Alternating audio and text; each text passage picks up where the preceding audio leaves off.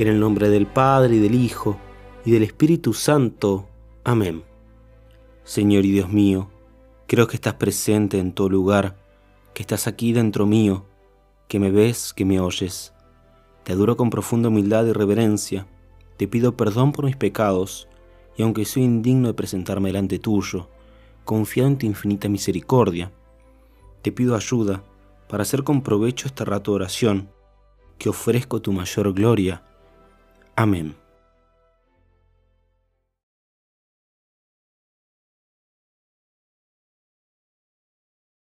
Los últimos rayos del sol poniente doran el sangrentado madero que sobresalen de la cima del Calvario. Las turbas habían regresado a la ciudad, fatigadas o codiciosas de nuevas emociones. Nadie queda en la montaña, sino unas cuantas personas que han bajado a Cristo de la cruz, o que están recién llegadas con aromas para embalsamarle. María, sentado al pie del madero, tiene en su regazo el inanimado cuerpo de su Hijo. Ay, Madre, así mecías en Belén a tu niño Jesús. Desde la cima del Calvario habían descendido el alma de Jesús a lo profundo de los limbos de los patriarcas. María, clavada entre tanto al pie de la cruz, sondeaba el misterio profundísimo de la separación de aquel cuerpo y aquella alma. Solo el cuerpo de Jesús le quedaba a su madre. Todavía respiran los dos malhechores junto al cuerpo, ya sin vida de Jesús. Para uno de ellos, esta perspectiva era lo que para nuestras almas atribuladas la consolara la presencia del Santísimo Sacramento. Para el otro ya no hay consuelo, pero aún está a tiempo de salvarse, y María intercede por él. Es su madre y no se resigna a verle perdido sin remedio. Que ponga él de su parte lo que le toca. Que dé una señal siquiera de sincero arrepentimiento, y Jesús, muerto y todo, le oirá. Nada, infeliz. La vida que le resta se acaba blasfemando. La crucifixión era un suplicio lento y acompañado de varias torturas, entre las cuales se contaba la de quebrar las piernas del desdichado. Sea porque con esta brutal operación los impacientes verdugos quisieran acabar antes la tarea, y quizás también por impulso de lástima feroz, sea cualquiera el móvil de semejante hierro, y fracturarlos a martillazos. Los verdugos fueron a ejecutar esta operación con los dos ladrones. María oyó el crujir de los huesos triturados y los horribles gritos de aquellos dos infelices, uno de los cuales era primogénito de su nueva maternidad. Pero su horror y su pena llegaron a indecible extremo cuando vio los verdugos acercarse al cuerpo de Jesús. Oh, qué sacrilegio.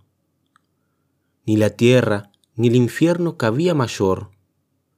Aquel sacratísimo cuerpo, muerto y todo, estaba unido a la divinidad, y era por consiguiente adorable, Tocarlo, pues, con irreverencia, era ya de por sí profanación. Pero sajar sus carnes, romper sus huesos, si al pensarlo solo nos espanta, imagina qué sería para la Santísima Virgen verlo inminente. Díganlo ustedes, madres, que hayan tenido valor para contemplar el cadáver de su hijo. ¿No es verdad que jamás les había parecido tan hermoso aquel semblante velado con el pago de la muerte? ¿Que jamás habías bebido tanta luz de aquellas pupilas nubladas? No dirás, ¿cómo es verdad? Esa es la sombra de mi hijo, sino, ese es mi hijo, el hijo de mis entrañas, el que alimenté con mi sangre, el que mecí en mi regazo, el que me regocijaba con sus gracias infantiles, el que me enorgulleció, después cuando hombre con sus virtudes y sus altos hechos, no está muerto, no. Él me mira, me habla, me ama, le amo como nunca. Concibe, si puedes, los afectos de María delante de aquel cuerpo de su Hijo, de su Hijo que era Dios, y en aquel lugar, en aquel momento, muda, de santo horror, no pronunció palabra, pero su interna plegaria llegó al cielo. Los verdugos, hallando muerto a Jesús, se retiraron sin tocarle, para que así se cumpliese lo escrito, no le quebrantaréis ni un hueso. Pero también estaba escrito, mirarán al que traspasaron.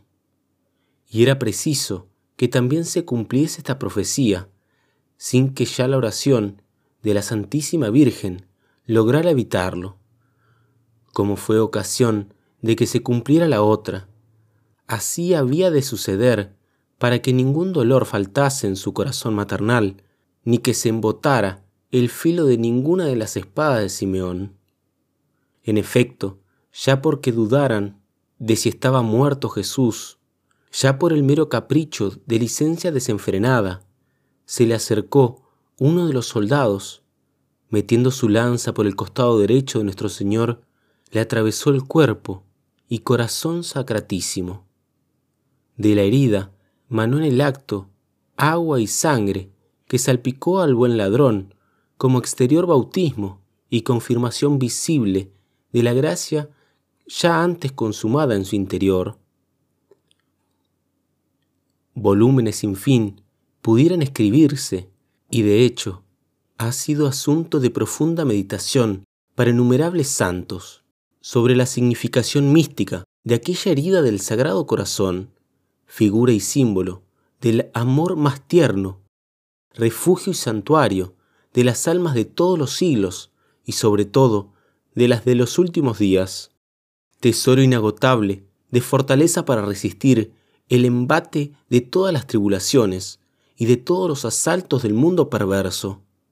Con justo motivo, pues, tributamos culto de adoración a la preciosísima sangre de nuestro amantísimo Jesús, que toda la vertió por nosotros, y esta, entre muchas otras, es la razón porque aquella herida del corazón sacratísimo se nos ofrece como fuente perenne de consuelos espirituales.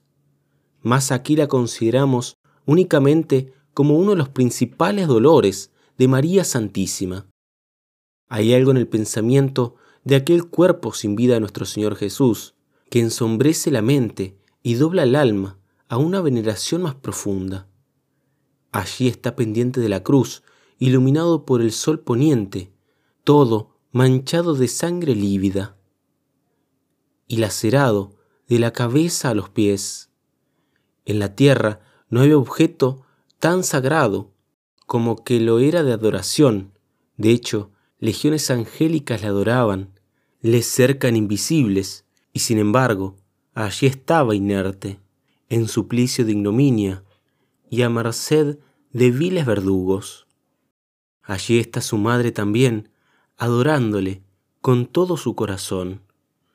Los verdugos se retiran, los soldados romanos de la legión escuestre suben y bajan las laderas del monte para quitar de él antes de comenzar el sábado, toda reliquia de suplicio. Ya no es la cruz el relicario de aquel sacratísimo cuerpo, lo es el regazo de su madre, y en breve lo será un trono de inefable excelsitud a la derecha del Padre. Sin embargo, esto allí nadie lo sabe sino María, que lo calla porque aún no ha llegado la hora de manifestarlo y teme que sus palabras fuesen más de daño que de provecho.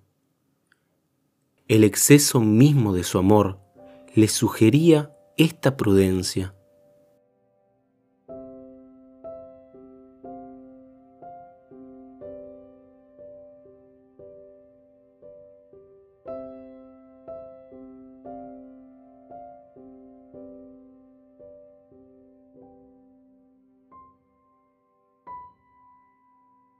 Punto 2.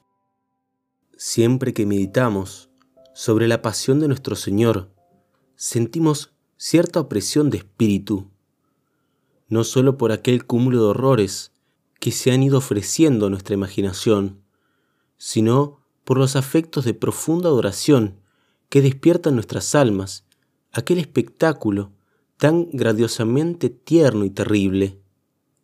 De aquí que llegado al fin de nuestra meditación, o sea, al momento en que ya ha expirado nuestro Señor Jesucristo, nos parezca como si ya recobráramos el aliento, y casi se nos figura entonces que allí debieron terminarse los dolores de la Santísima Virgen.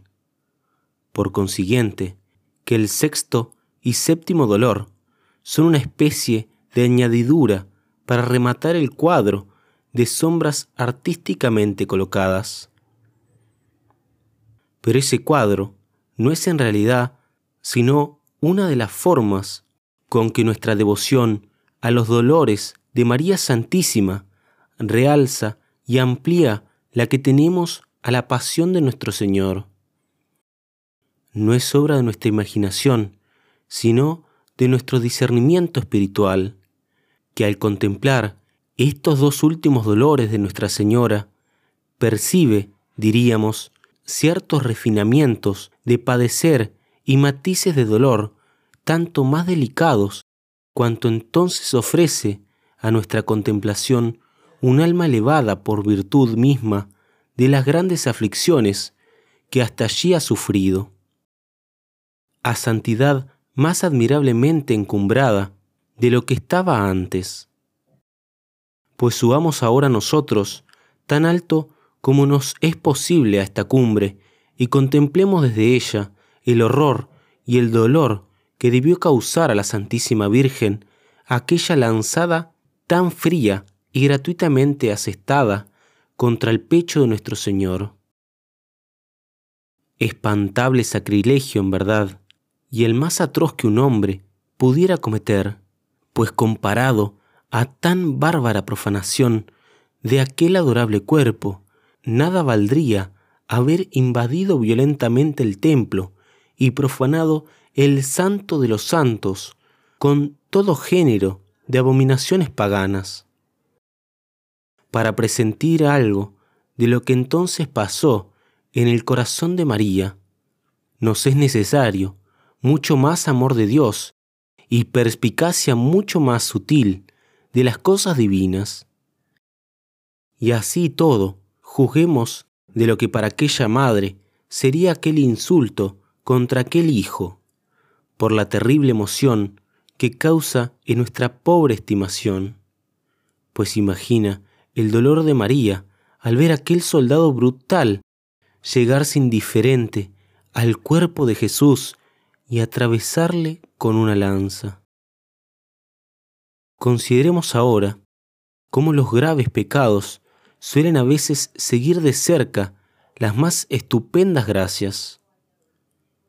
Longino quizá no había conocido lo horrible de su sacrilegio. Por más que debiera advertir la crueldad de su acto, sobre todo si sabía que aquella era la madre de Jesús, y es tanto menos disculpable cuantos, según la tradición, estaba señalado por la mano de Dios, pues se dice que le tenía casi ciego una enfermedad de la vista. Quizás por esto mismo, no pudiendo distinguir si Jesús estaba muerto o vivo, se le ocurrió aquella atrocidad para averiguarlo. Sea de esto lo que fuere, la tradición añade que al brotar la sangre del costado de Jesús, le cayeron algunas gotas en los ojos que no sólo se le curaron y le restituyeron plenamente la vista corporal, sino lo que valía incomparablemente más, la vista del alma, convirtiéndole en el acto y moviéndole a confesar a gritos la divinidad de aquel Jesús, cuyo cuerpo muerto acababa de profanar tan impíamente.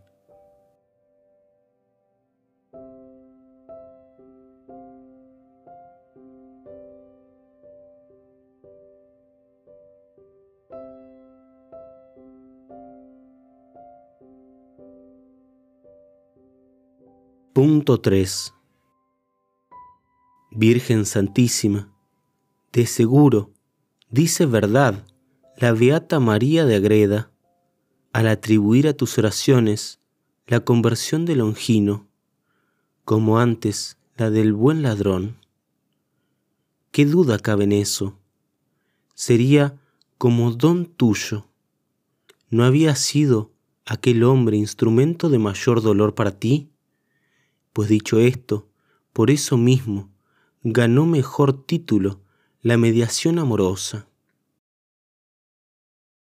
Pero sigamos narrando la dolorosa escena. ¿Qué grupo de gente es aquel que sube por el Calvario? Según la dirección de sus miradas, evidentemente van en busca de Jesús.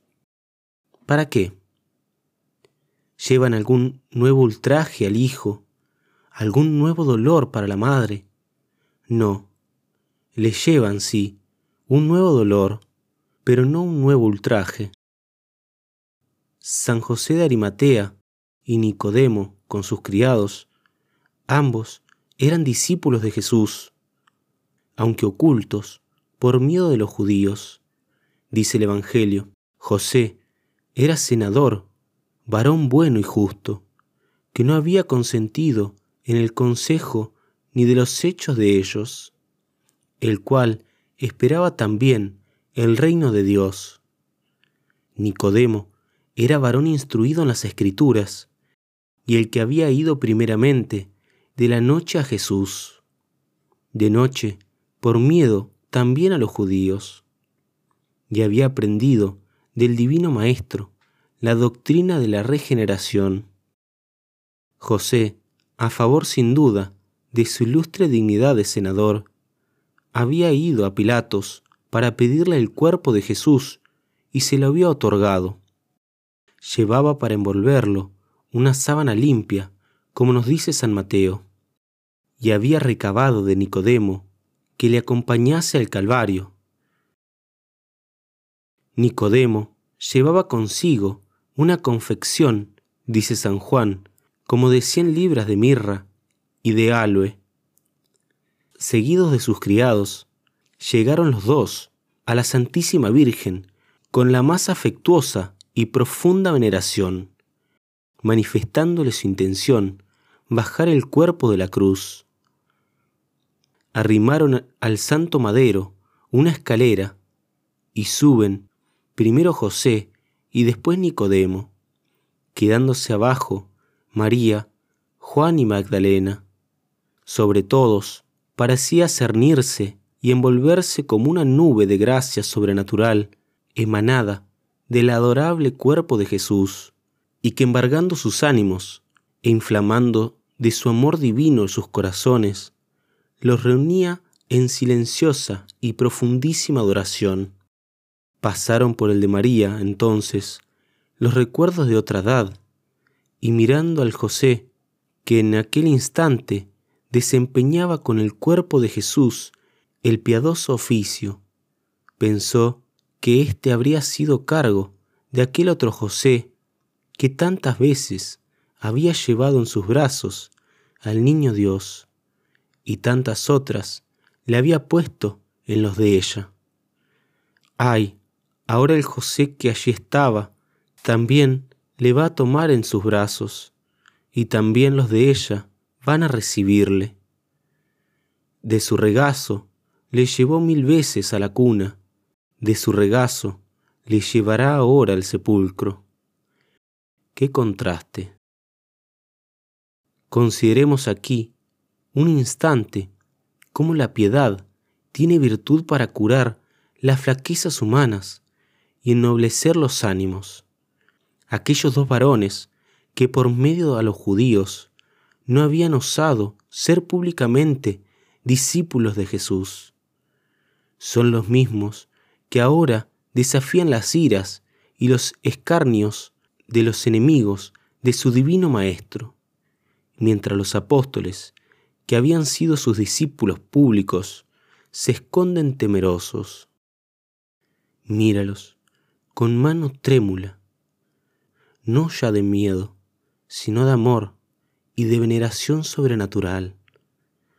Toca José la corona de espinas y suavemente levantándola de las sienes de Jesús y desprendiéndola de la cabellera prendida de sus puntas, la pone, sin atreverse a besarla, en manos de Nicodemo, que la pasa a Juan, y éste a María, la cual la recibe de rodillas, con devoción incomparable a la de ninguna otra criatura, cada una de aquellas ensangrentada de espinas, penetrando como viva llama en su corazón, graba más profundamente en su espíritu la sustancia de la pasión de Jesús.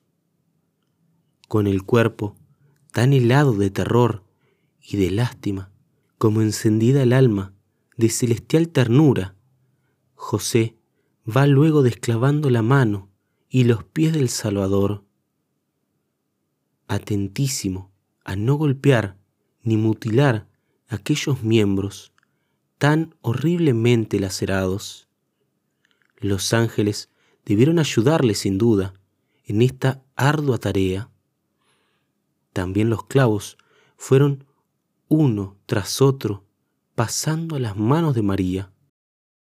Singulares dones, por cierto, iban recibiendo de aquel su nuevo hijo, y sin embargo no dejaban de ser análogos a los que el mismo Jesús había recibido durante treinta y tres años.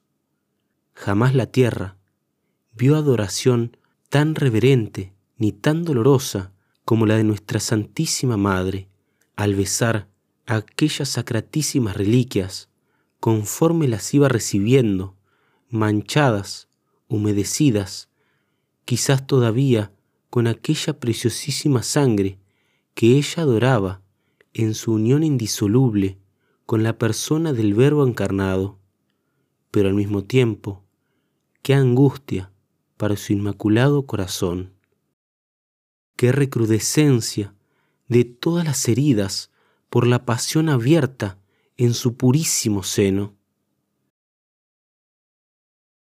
Aún la guarda un dolor más grande que desprenda el cuerpo de la cruz. Innumerables ejércitos angélicos le acercan invisibles y le sostienen, arrebatados en éxtasis de amor y de bienaventuranza. María, prosternada, con las manos manchadas de sangre, extiende la sábana para recoger a su hijo, hijo verdaderamente pródigo, que vuelve a ella. ¿Y cómo vuelve? Verdaderamente pródigo, sí, por ventura. No había él dejado voluntariamente su pacífica morada para cruzar errante el más inhospitalario desierto, apartado miles y miles de leguas de la pureza y del amor inmaculado de su madre, no había malgastado toda su hacienda con ingratos y ruines advenedizos, no acababa de derrocharla, por decirlo así, en las últimas dieciocho horas. No había, en fin, realmente prodigado su preciosa sangre, su hermosura, su inocencia, su vida, su gracia y hasta su divinidad? Y en este estado vuelve ahora al regazo de su madre. ¿Cómo hallar nombre para aquel cúmulo de angustias? ¿Podrá soportarlas el Espíritu de María? Y si con el Espíritu lo puede, ¿lo podrán sus fuerzas corporales? Sí, fuerte será el cuerpo y firme su alma. Lentamente va descendiendo el cuerpo de Jesús. María entonces recuerda aquella hora de medianoche en Nazaret, cuando el Espíritu Santo la veló con su sombra. Singular contraste en esta otra, el Hijo de sus entrañas, en que nubla su corazón. José vacila, temeroso de que le falten fuerzas para sostener el cuerpo ya desprendido de la cruz, y eso que Nicodemo le ayuda. Quizás la agobiaban, más que el peso, los afectos de su alma en aquel instante, y sin duda necesitó de auxilio sobrenatural para no desfallecer. Por fin el cuerpo está ya al alcance de Juan, que recoge con reverente solicitud la sacratísima cabeza, mientras Magdalena, fiel a su antiguo oficio, toma en sus manos los pies. María Santísima se prosterna un momento para adorar silenciosa al cuerpo y luego le recibe con los brazos tendidos. Ya tienes, oh madre, ya tienes otra vez en tu regazo al niño de Belén. Arrodillada, sigue algunos instantes, sirviendo de altar de aquel sacramento visible. Mientras postrados le adoran Juan, Magdalena, José, Nicodemo y las piadosas mujeres. Después María, troncando el oficio de sacerdote por el de madre, se incorpora con su hijo en brazos, como cuando le llevaba huyendo a Egipto, y se sienta luego sobre la hierba, acomodándole en sus rodillas. Serena como siempre, y con la más exquisita solicitud maternal, le alisa los cabellos, no le lava la sangre, porque es tesoro demasiado precioso para disiparle. Y pronto Jerusalén la necesitará toda, no solo la que allí se ve, sino la que se quedó en las calles de la ciudad, en las vestiduras de su morada y en las raíces de los olivos de Getsemaní. No le lava la sangre, pero aplica a cada una de sus llagas, heridas y miembros atormentados por los azotes, la confección de mirra y aloe que había llevado Nicodemo. En el rostro lívido de Jesús y en su lacerado cuerpo no había huella alguna de su padecer que no fuese para María ocasión de un dolor nuevo.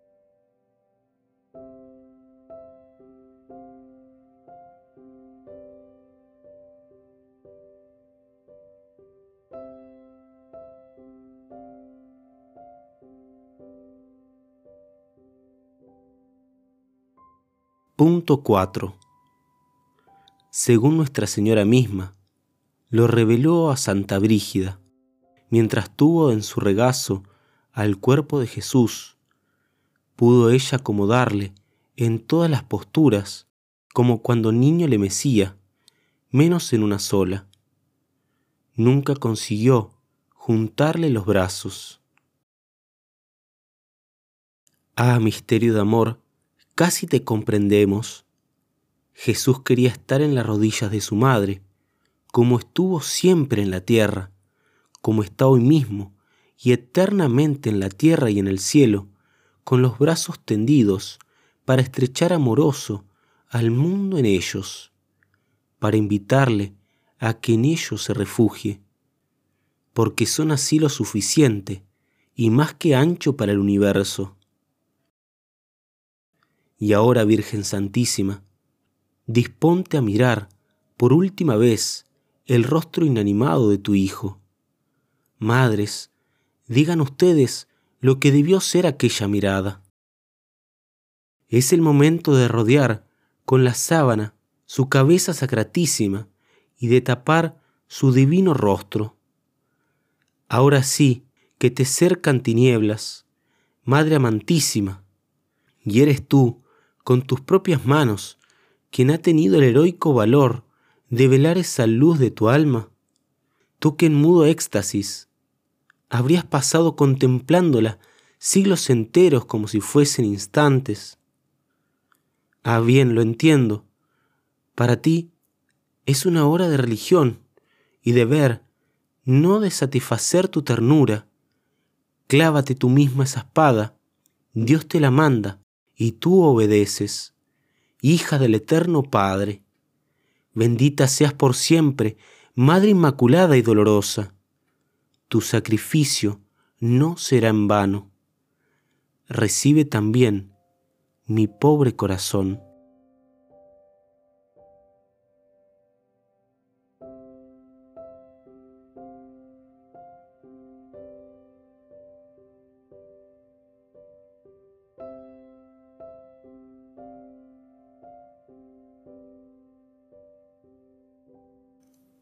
Señor y Dios mío, te doy gracias por los buenos pensamientos, afectos y propósitos que me has inspirado en esta rato oración. Te los ofrezco a tu mayor gloria y te pido gracia eficaz para ponerlos en práctica, que pueda cumplir en todas las cosas tu santa voluntad. Amén. Sagrado corazón de Jesús, en vos confío. Inmaculado corazón de María, sed la salvación del alma mía. Mater dolorosa, causa nuestra alegría, ruega por nosotros. En el nombre del Padre y del Hijo y del Espíritu Santo. Amén.